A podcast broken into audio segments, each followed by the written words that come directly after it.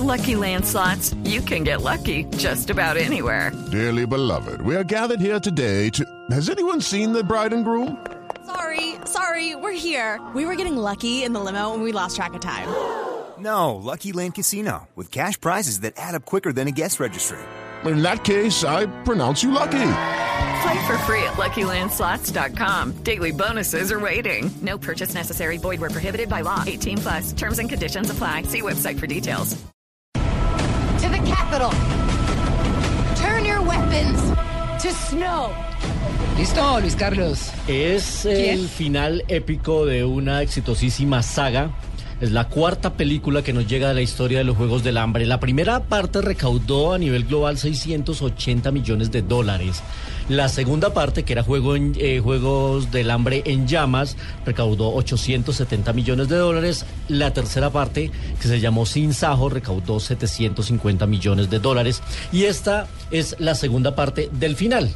O sea, el- es- esta historia está basada en una exitosa saga literaria de una autora que se llama Susan Collins, que ha sido absolutamente exitosa y muy vendida en todo el mundo. Y del último libro, como últimamente está sucediendo con este tipo de adaptaciones, del último libro, pues le sacan, exprimen más la taquilla, entonces hacen dos películas de un libro.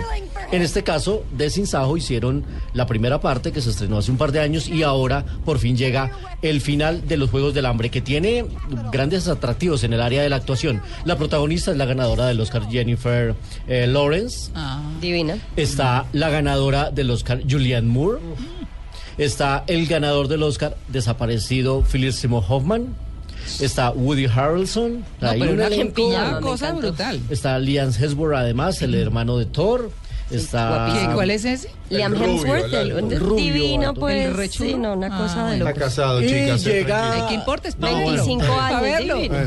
Y llega para complacer sobre todo a los fans ah, que han conocido la historia. Una, una película que arranca, se toma su tiempo en arrancar, arranca un poquito lento, pero después en- van creciendo y obviamente va tomando más tono al final con unos toquecitos rosa también de una historia romántica de sus protagonistas, pero me parece que el final termina digno y complaciente con los fans. Escuchemos a mm, Christopher Lawrence, que es el director de esta saga, hablándonos justamente de la mm, del cierre épico de esta película aquí en Blue Jean de Blue Radio. Uh, I'm excited for the fans to see the end. You know, I think that's one of the the fun things about this uh, this movie, Mockingjay Part Two, is that it finally comes to the end. So we get to see all the relationships and history, and see the journeys uh, all come together. And I think it's really emotional. Corrijo, se llama Francis Lawrence. Eh, pues justamente nos dice que sí, él está muy, muy emocionado porque los fans puedan ver el final de la película, eh, que sigan la continuidad de lo que fue Mockingjay o Sin Sajo parte 1 y que obviamente van a descubrir un poco más las relaciones y los hayan acompañado en este viaje, así que es muy emotivo. Eh, yo creo que sin duda va a ser la película más taquillera del fin de semana en todo el mundo porque es estreno global. Tumbarán en el caso de los Estados Unidos a 007, que ya lleva dos semanas siendo la más taquillera. En Estados Unidos, en Colombia sucedió algo que era ah, para nosotros impensado.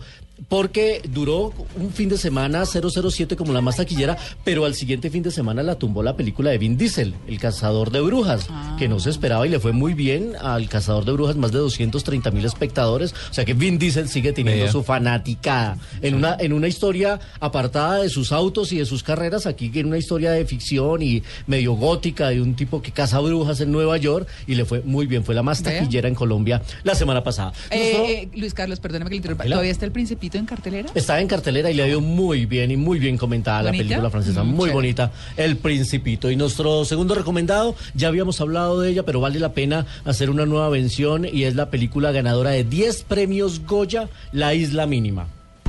Estrella tiene 16 años. Carmen tiene 15. Su padre es el barquero de la isla.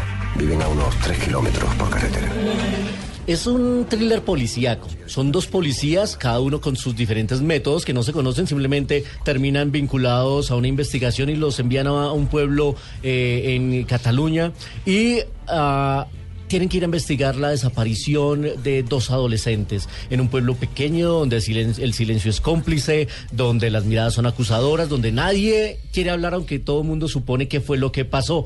Y toda la historia nos va llevando a, a una historia de suspenso, a un drama muy bien construida. Estuvo nominada a 17 premios Goya, se ganó 10, las categorías más importantes. Y recientemente, en la entrega de los premios Platino que cubrimos aquí para En Blue Jean de Blue Radio, hablamos con su protagonista, Javier Gutiérrez. Una estupenda actuación se hace este actor español y justamente nos habla aquí en Blue Jean de Blue Radio de qué es la isla mínima.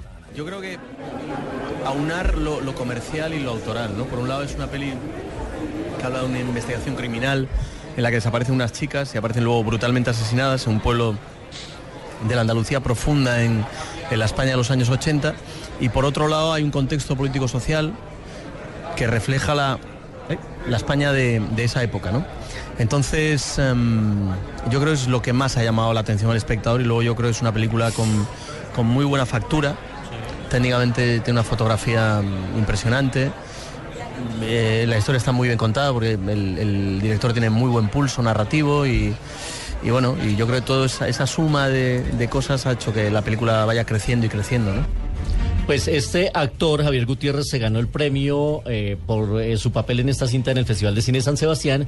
Y esta cinta está eh, nominada, tiene nueve nominaciones a los premios Fénix al cine latinoamericano que se van a, a entregar la próxima semana en México, incluyendo mejor película y mejor director. Así que está muy bien, recomendadísima a los que les gusta el cine de suspenso, el cine policíaco, el cine negro. Es una muy buena opción la que nos llega de la isla mínima. Y yo sé que les va a gustar hoy nuestro recuerdo en 35 milímetros. A ver.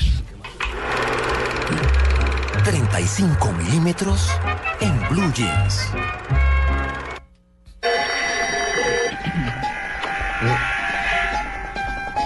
Dr. David Banner. Sí. Searching for a way ¿Suena Cata? Sí. hidden strengths that all humans have. El hombre. accidental Nuclear. overdose of gamma El radiation hombre. interacts with ¿Increíble o nuclear? No, Increíble. increíble, claro, The. Incredible Hulk. Claro. Esa era la introducción de El hombre verde. de la famosa serie de televisión del doctor David Banner que era protagonizada por Bill Bixby, que murió un día como hoy, ¿Ah, sí? en 1993, a la edad de 59 años, muy joven, murió... Superjoven. eh, eh, Oiga, ¿usted padecía sabe que yo no cáncer. sabía que él se había muerto? Bill Bixby.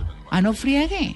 Que Pero mire, también mire cuando me estoy enterando. ¿no? lo Como 20 años conocimos- después. 20 años. Lo conocimos primero porque actuaba en Mi Marciano Favorito. Sí. Era Sí. periodista, Mi Marciano Favorito. Ah, y después lo conocimos ya. ¿Es que llegaron a ver mi marciano favorito? Claro. Sí. El amigo, Claro, era el amigo Mac, ¿no? Era Sí. la de los ojitos saltones. ¿Era ese? Que movía las cosas con el dedo. Sí. Creo que sí. Creo que movía sí, las, sí, sí. tran- teletransportaba las cosas con el dedo. ¿Era Ro- con Robin Williams o no? No. ¿No? ¿Mi marciano favorito? No, será. No, no, no, no, es que- es Entonces Morgan. Esa era Ah, Será Morgan. Será Morgan Milne, ah, la serie. entonces estoy confundida. No, idea.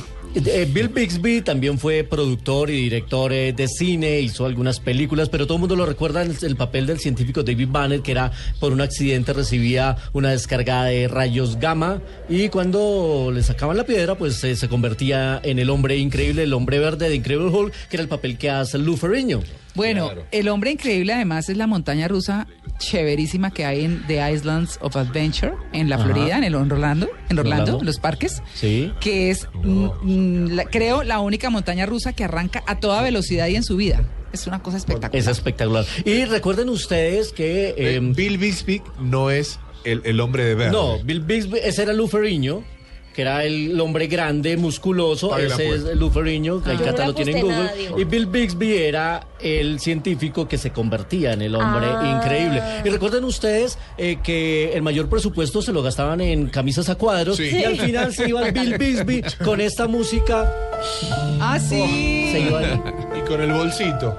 Sí, caminando por una calle Y con los harapos. Y ahí con su, con su mochila y se iba caminando por una calle en los Estados Unidos. y así siempre terminaba el hombre increíble. Muy bien, Luis Carlos.